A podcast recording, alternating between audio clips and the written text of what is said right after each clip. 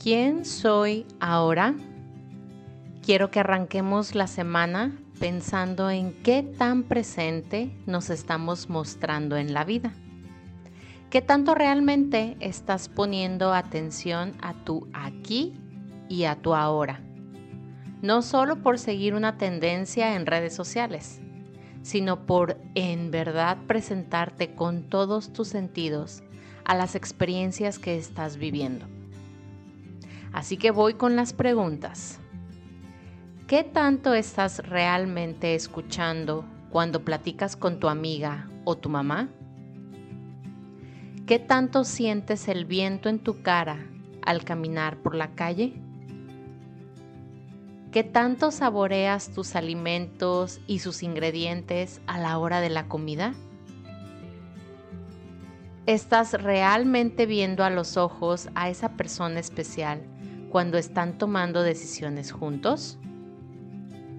Y es que no sé tú, pero yo solía vivir todo el tiempo imaginándome lo que iba a pasar en un futuro o revisando si lo que en el pasado hice estuvo bien o estuvo mal.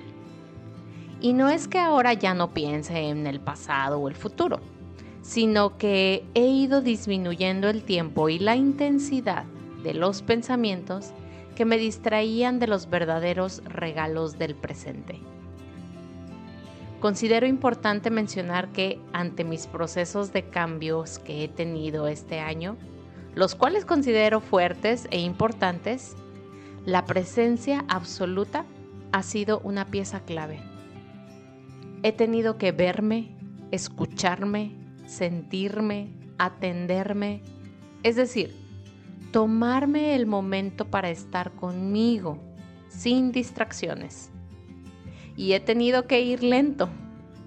Obvio me refiero a lento para una persona como yo, que estaba acostumbrada a que todo se diera rápido para que valiera la pena.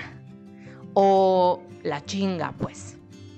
Y no, me di cuenta que, aunque suene trillado, es cierto eso de que la velocidad es enemiga del detalle. Y no solo eso, sino que también ir rapidísimo atravesando el cambio es la manera más fácil de caer en viejos patrones. Para mí ha sido lamentable darme cuenta que aprendí toda mi vida a ir rápido. Bajar de peso lo más rápido posible, lanzar un proyecto en el menor tiempo posible, ir en el tráfico rápido porque lento es perder el tiempo, etcétera, etcétera, etcétera. En conclusión, a verme valiosa por el cúmulo de metas alcanzadas en el menor tiempo posible. ¿Qué pleito tan grande tenemos como sociedad con la lentitud? ¿No lo crees? Hoy comprendo que la presencia requiere práctica esa que es del día a día, que es disciplinada pero flexible, en donde podemos ser firmes pero también compasivas y reales.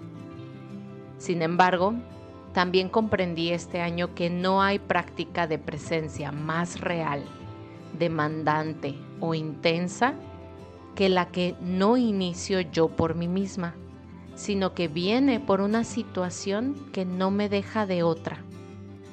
Es decir, cuando la situación por la que estoy atravesando, que obviamente va a traer un cambio de cualquier manera, me empuja, me orilla para que preste atención. Me abre los ojos, hace que mis cinco sentidos se agudicen y me hace lo más aterrizada posible. Y esto, justo esto, es lo que hoy trae a mi vida momentos plenos de apreciación y una gratitud que valoro tanto. ¿Y a ti? ¿Qué cambio este año te ha hecho estar más presente para ti y por ti? Me encantaría saberlo y que cada vez sea más frecuente y fácil para todos la presencia en nuestro día a día. Qué gusto encontrarnos en la misma sintonía hoy, recordando que la vida es tan solo un juego de colores. Agradezco de corazón tus comentarios a lo que hoy has escuchado, por lo que puedes contactarme a través de un mensaje por Instagram y unirte a nuestro canal de difusión en la misma aplicación para seguir en armonía. En la descripción de este episodio te dejo el enlace directo. Gracias también por compartir este y todos tus episodios favoritos, así como regalarme tu evaluación en la plataforma de audio en la que me escuchas. Bendiciones infinitas.